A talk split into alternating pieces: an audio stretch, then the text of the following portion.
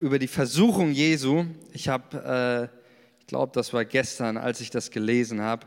Und mir ist wieder ganz neu was bewusst geworden. Und ich hatte äh, so einen Moment wieder, wo mich Gottes Wort auf meine, auf meine Knie gebracht hat. Ähm, weil ich wieder so berührt gewesen bin von dem, ähm, was uns hier, was uns hier Jesus was uns hier Jesus beschreibt. Aber ich will gar nicht lang drum rumreden, sondern einfach mit euch in, diesen, in diese Worte einsteigen.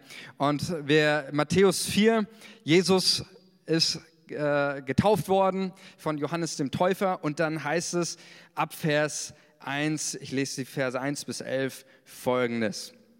Da wurde Jesus vom Geist in die Wüste geführt, damit er von dem Teufel versucht würde. Und da er 40 Tage und 40 Nächte gefastet hatte, hungerte ihn. Also nach 40 Tagen und 40 Nächten Fasten hat ihn gehungert. Äh, mich hungert schon nach Tag 1 immer, wenn ich faste. Aber bei Jesus war das nach 40 Tagen, okay? Und dann heißt es, und der Versucher trat an ihn heran und sprach zu ihm, bist du Gottes Sohn, so sprich, dass diese Steine Brot werden. Er aber antwortete und sprach, es steht geschrieben, der Mensch lebt nicht vom Brot allein, sondern von einem jeden Wort, das aus dem Mund Gottes geht. Da führte ihn der Teufel mit sich in die heilige Stadt und stellte ihn auf die Zinne des Tempels und sprach, bist du Gottes Sohn, so wirf dich hinab, denn es steht geschrieben, er wird seinen Engeln für dich Befehl geben und sie werden dich auf den Händen tragen, damit du deinen Fuß nicht an einen Stein stößt. Da sprach Jesus zu ihm, wiederum steht auch geschrieben, du sollst den Herrn, dein Gott, nicht versuchen. Und wiederum führte ihn der Teufel mit sich auf einen sehr hohen Berg und zeigte ihm alle Reiche der Welt und ihre Herrlichkeit und sprach zu ihm, das alles will ich dir geben, wenn du niederfällst und mich anbetest. Da sprach Jesus zu ihm, weg mit dir, Satan, denn es steht geschrieben, Du sollst anbeten den Herrn, deinen Gott und ihm allein dienen. Da verließ ihn der Teufel und siehe, da traten Engel herzu und dienten ihm. Bis hierhin. Ich möchte mit euch ein paar Gedanken teilen, äh, die mir hier in diesem, in diesem Text gekommen sind.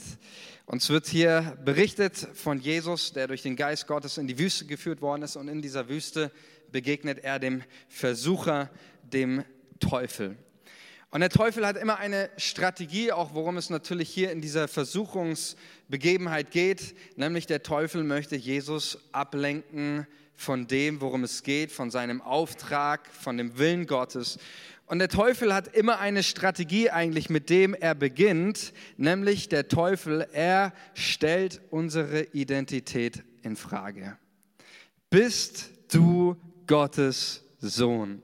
So formuliert der Teufel die Frage an Jesus. Und wir wissen, Jesus kam gerade aus, äh, wurde gerade getauft bei der Taufe. Was geschah da? Der Himmel öffnete sich und eine Stimme sprach, richtig, du bist es. Du bist mein geliebter Sohn, an dem ich wohl gefallen habe. Und es ist doch interessant, der Teufel, der fackelt nicht lange rum, der wartet nicht lange, um diese Zusage Gottes zu im Leben Jesu in Frage zu stellen, wenn du Gottes Sohn bist. Gott hatte schon längst über Jesus gesprochen. Du bist mein Sohn und der Teufel erstellt seine Identität in Frage. Und ich glaube, wir alle kennen das auch aus unserem eigenen Leben, dass der Teufel immer wieder unsere Identität in Frage stellt. Unsere Identität, die Gott über uns ausgesprochen hat, als seine Kinder, als seine Geliebten, als Geheiligte, als gerechtfertigte Menschen durch das Blut Jesu. Und der Teufel kommt und fragt, bist du wenn du wirklich ein guter Christ bist, wenn du wirklich ein Heiliger bist, wenn du wirklich ein Kind Gottes bist. All das möchte der Teufel in Frage stellen. Und dann gibt ihm Jesus diese folgende Antwort. Er sagt, der Mensch lebt nicht vom Brot allein, sondern von einem jeden Wort, das aus dem Mund Gottes geht. Das, was der Teufel hier versucht, er will ja auch Jesus ablenken, wie gesagt, vom, vom Geistlichen. Er möchte seinen Blick auf, ich sage das jetzt mal so, auf das Fleischliche weglenken. Ja, sein Blick auf das hier, da sind ein paar Steine, du kannst einfach über diese Steine ein Wort sprechen, dann werden sie zu Brot, das ist für dich kein Problem. Ähm, der Teufel, er möchte unseren Blick vom Geistlichen, von dem, was Gott betrifft, immer wieder weglenken. Und es ist interessant, was Jesus ihm antwortet. Er, er zitiert ja hier 5. Mose 8, Vers 3. Ähm, und sagt dann, der Mensch, er lebt nicht vom Brot allein. Das ist ganz wichtig. Jesus sagt nicht, der Mensch lebt nicht vom Brot. Das würde ja nicht stimmen. Jesus sagt, der Mensch lebt nicht vom Brot allein. Er lebt nicht von den weltlichen Dingen, von den fleischlichen Dingen, von den lebenswichtigen Dingen allein. Ja, also da könnte man jetzt viele Sachen einsetzen, die vielleicht so in die Kategorie von fleischlich fallen, wie vielleicht Urlaub, Spaß, Vergnügen, ja, alles tolle Sachen, die wir natürlich äh, gerne machen. Und deswegen sagt Jesus auch hier nicht, der Mensch lebt nicht von den materiellen Dingen, sondern er sagt, er lebt nicht allein von ihnen. Und das ist das, das Entscheidende auch, auch für uns. Ich glaube, es ist ganz wichtig, Urlaub zu haben, versteht mich nicht falsch. Es ist ganz wichtig, Freude und Spaß auch im Leben zu empfinden ja, und Dinge zu machen. Ähm, gemeinsam irgendwie was auch immer in den Funpark oder was dir auch Spaß macht in deinem Leben, Radfahren, Wandern gehen, wie auch immer. Aber Jesus sagt, das Leben besteht nicht in diesen materiellen Dingen allein, sondern es besteht darin, was Gott in unser Leben hineinspricht. Davon lebt der Mensch. Wir leben in erster Linie, leben wir nicht in erster Linie von den materiellen Dingen, die sind wichtig. Wir leben in erster Linie von dem, was uns Gott offenbart durch sein Wort. Der Mensch lebt davon, dass Gott in sein Leben hineinspricht. Der Mensch lebt davon, dass Gott sich ihm zeigt, dass er Begegnungen mit dem lebendigen Gott hat. Das macht doch das Leben aus, oder? Das ist doch das Leben, das Gott schenken möchte. Und deswegen führt Jesus hier kein Dualismus auf äh, von hier, da ist Fleisch und, und da ist äh, geistlich, sondern ähm, er, Jesus sagt hier mit, mit anderen Worten, es geht darum, dass der Mensch, das griechische Wort, das hier steht, ist Rema, er lebt von einem jeden Rema, ja, also das Wort, das, das gesprochene Wort Gottes, das in der Beziehung mit ihm geschieht, davon lebt der Mensch. Und deswegen wollen auch wir jetzt im, ab Montag auch als Gemeinde, deswegen wollen wir auch wieder mit 21 Tage des Fasten und Gebets hineinstarten, weil ich davon überzeugt bin, auch unsere Gemeinde, wir leben nicht von, von in erster Linie von Programmen, von Gottesdiensten und auch nicht von Gebäuden, sondern wir leben davon, dass der Geist Gottes in unserer Mitte ist. Wir leben davon, dass Gott in unser Leben hineinspricht, dass er uns Visionen schenkt, dass er uns begegnet, dass er sich auch ganz neu offenbart. Und das ist mein Wunsch auch für, für mein Leben, auch gerade. Ich spüre das ganz stark in letzter Zeit. Manchmal fühle ich mich, ich gebe das ganz ehrlich zu, manchmal fühle ich mich wie ein, ein Armer vor Gott. Und ich, und, ich, und ich will mich demütigen unter Gott und sagen, Jesus, ich brauche dich. Ich brauche mehr von diesem Leben. Ich brauche mehr von deiner, deiner Kraft. Ich kann es nicht aus mir allein heraus, sondern ich lebe durch das, was du mir offenbarst, das, was du mir zeigst von der Begegnung mit dir. Davon lebe ich. Und ich glaube auch, dass wir das so sehr brauchen, auch als Christen, als Gemeinde, immer wieder diese Begegnung mit Jesus. Und deswegen will ich da uns ermutigen, lasst uns wirklich diese Zeit, auch wo wir jetzt wieder reinstarten, äh, ich sage mal in den Normalbetrieb auch unserer, unserer Gottesdienste, unsere Gemeinde, lasst uns da wirklich mit dieser Sehnsucht reingehen. Wir wollen nicht in irgendwie diese Norma, in irgendeine Normalität zurück, in normales Leben, sondern wir wollen wirklich in ein Leben einsteigen, das geprägt ist von dieser Dynamik, von dieser Kraft, von, von diesem Heiligen Geist. Okay? Und dann heißt es, dann heißt es hier weiter, ähm, da führte ihn der Teufel mit sich in die heilige Stadt, der nächste Aspekt. Und er stellte ihn auf die Zinne des Tempels und er sprach zu ihm, bist du Gottes Sohn, so wirf dich hinab, denn es steht geschrieben, er wird seinen Engeln für dich Befehl geben und sie werden dich auf den Händen tragen, damit du deinen Fuß nicht an einen Stein stößt. Ich habe mich oft gefragt, Jetzt fängt der Teufel, der fängt ja hier an, richtig fromm zu werden und äh, Bibelverse zitieren aus Psalm 91. Was wäre denn das Problem gewesen, hätte Jesus das gemacht? Wäre mal kurz runtergesprungen, Engel hätten ihn getragen und äh, sein Fuß wäre nicht verletzt gewesen. Wo ist das Problem? Das Problem ist, dass auch hier wieder der Teufel versucht, Jesus abzulenken von seinem Auftrag. Denn Jesus ist nicht auf die Welt gekommen, um von Engeln getragen zu werden. Jesus ist auf diese Welt gekommen, um unsere Sünde Last zu tragen. Jesus ist nicht gekommen in diese Welt, damit sein Fuß nicht irgendwie sich verletzt an einem Stein, Stein, sondern Jesus ist in diese Welt gekommen, damit seine Füße durchbohrt werden, um unseren Und deswegen die Strategie des Teufels ist hier wieder Komfort. Und der Teufel, der ermutigt uns immer, den Weg des geringsten Widerstandes zu gehen. Das getragen. Mensch, was wäre das für eine, für eine Sache für Jesus gewesen? Ein Leben, das von Engeln getragen wird, ist doch eine tolle Sache. Aber Jesus wusste ganz genau, ich bin nicht dazu gekommen, von Engeln getragen zu werden, sondern ich bin gekommen, die Sünde dieser Welt zu tragen und ein für allemal zu vernichten. Jesus hatte einen Auftrag und darüber wusste er Bescheid. Und ich glaube, deswegen ist es auch immer wieder so wichtig, dass wir uns davon bestimmen lassen, von dem Auftrag, den Jesus uns gibt und nicht unseren Komfort, nicht den Weg des geringsten Widerstandes anpeilen, sondern Gott immer wieder fragen, Herr, was ist deine Bestimmung? Was ist dein Wille? Was möchtest du für mein Leben? Danach möchte ich gehen, auch wenn es vielleicht manchmal nicht einfach ist, aber danach möchte ich mich ausstrecken. Und dann der letzte der letzte Aspekt. Und ich möchte mal noch mal, ich möchte hier mal auf, ähm, auf was ganz Generelles hier eingehen, dass ich ziemlich, dass mir in dem Lesen von, von der Versuchungsgeschichte ziemlich bewusst geworden ist. Und ich finde das ziemlich krass, wenn man sich äh, vor Augen führt, auch was hier für Wörter ähm, verwendet werden. Es heißt, in Vers 1 heißt es ja, da wurde Jesus vom Geist in die Wüste geführt.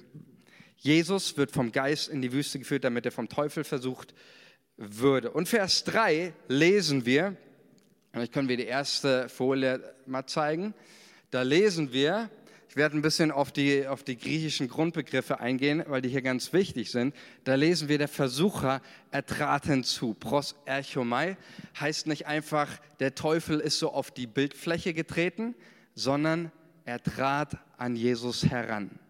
Viel viel lieber oder viel, viel näher, als es Jesus wahrscheinlich lieb gewesen ist.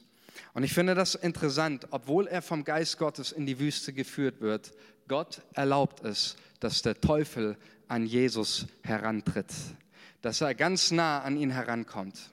Und ich glaube, das ist auch ganz wichtig, auch für, für unser Leben. Manches Mal lässt Gott es zu, dass der Versucher, dass Umstände oder der Teufel an uns herantreten, so nah, so nah wir das gar nicht wollen. Und dann lesen wir Folgendes, und das ist auch ganz, ganz interessant. Ähm, diese, diese zwei Wörter, die hier verwendet werden, in der nächsten Folie möchte ich das zeigen. Wir lesen ja einmal Vers 1, er wurde vom Geist geführt. Und Vers 5, da lesen wir das erste Mal, da steht nicht mehr, Jesus wurde vom Geist geführt, sondern da lesen wir, Jesus wurde vom Teufel geführt. Da führte ihn der Teufel mit sich.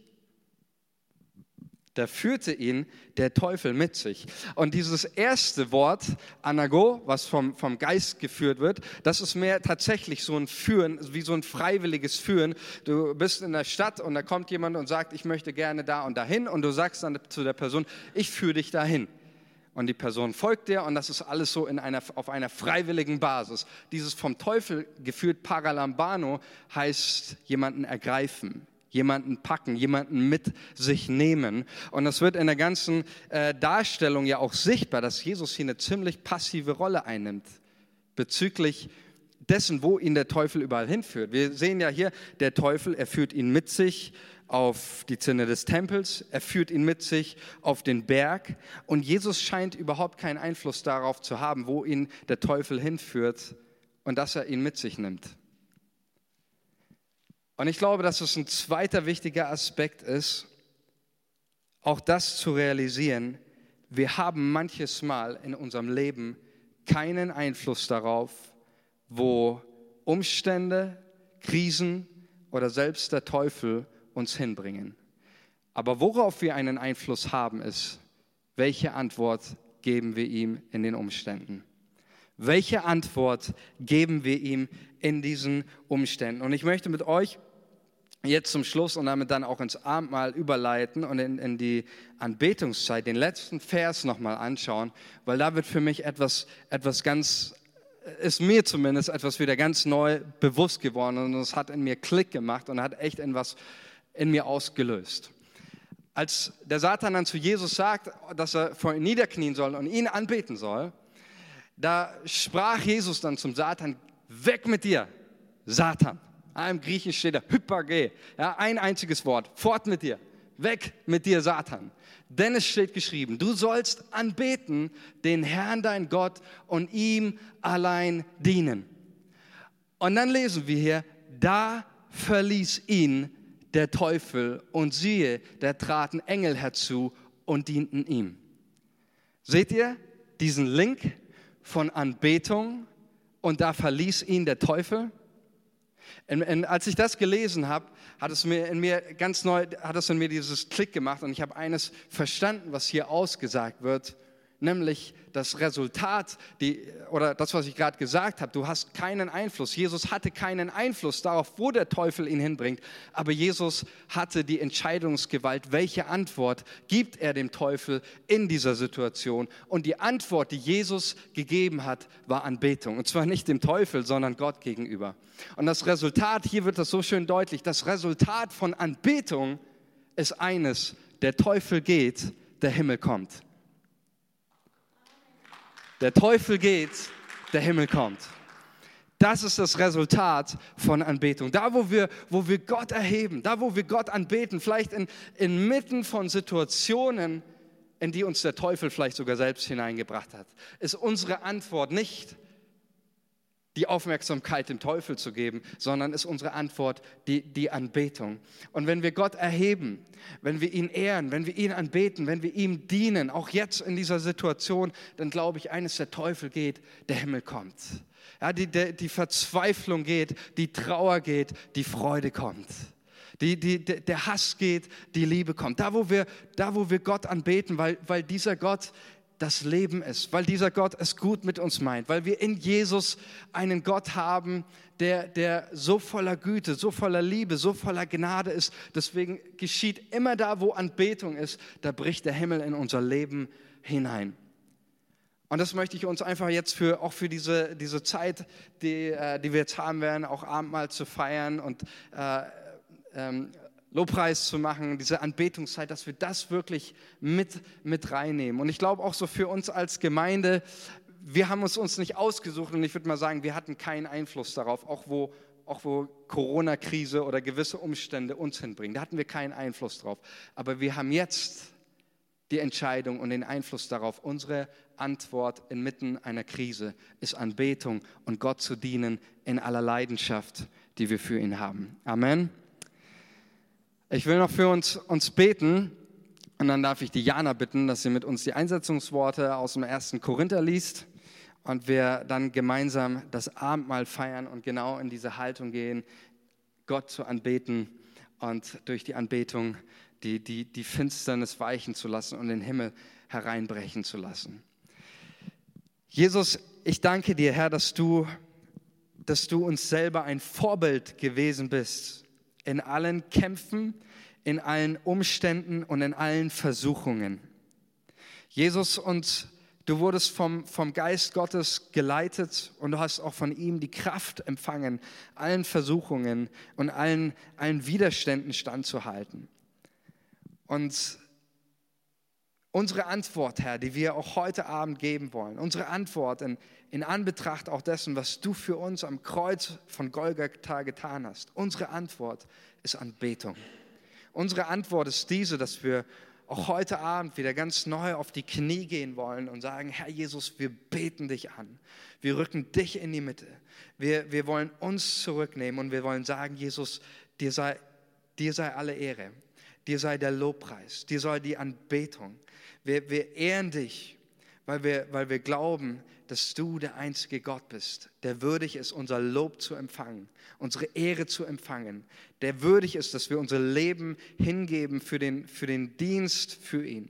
Und ich bete, Vater, dass du uns jetzt auch als, deine, als dein Leib erfüllst mit deinem Heiligen Geist, der hilft uns zu beten, der hilft uns Gott zu erheben, der uns Erkenntnisse schenkt. Ich bete, Heiliger Geist, dass du heute austeilst das, was dir auf dem Herzen liegt und dass du deinen Weg hast. Komm, Heiliger Geist, wir laden dich ein, hab du deinen Weg und mach Jesus groß heute in unserer Mitte. Amen.